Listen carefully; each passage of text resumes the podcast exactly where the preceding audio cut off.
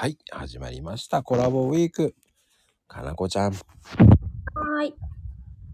やね、昨日は、昨日は昨日で。まあやっぱり、そういう歴史が好きだから、ね、うん。そっちの方面に行って、社会先社会の先生になったのかなっていう。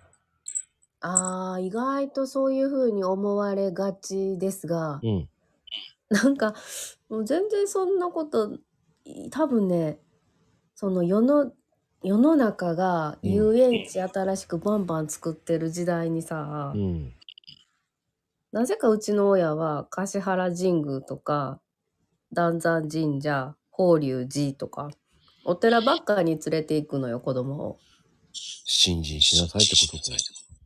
知らない。なんだろうね。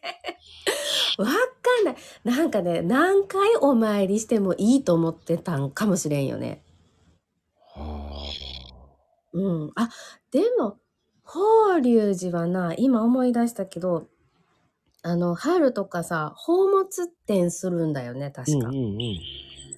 で、父がちっちゃい頃とかに遠足で行った時に見た玉虫の寿司がめっちゃ綺麗やったから見したるわーって言って、行ったら全然ハゲてたっていうことで、父本人がしょげてたっていうのを覚えてるな。まさかの。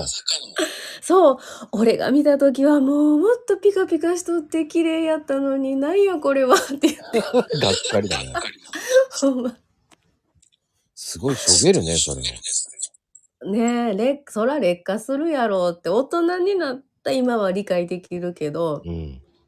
まあ子供の時はへえ、ほんまかなーって思ってた。ちょっと怪しんでたわけだね。めっちゃ怪しんでた。ほんまかよーって。だって茶色しかないやんって。でもそれは思い出になったんじゃないの？なあ、あーそうだね。確かにね。で母親もさ、美術史、まあ、美大出てたからさ、うん夢殿観音とか見てたら、ほら見てごらん、あの色がね、とかさ、なんかな。マニアックだね。そうそうそう、めっちゃマニアックな講義を始めるのよ。でも、わけわからんと、ふんふんって聞いてるやん、子供って。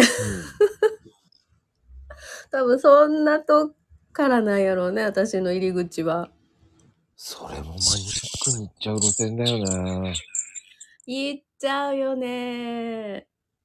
面白いがん。そうだよ。顔料の話とか幼稚園児とかにしたらあかんよ。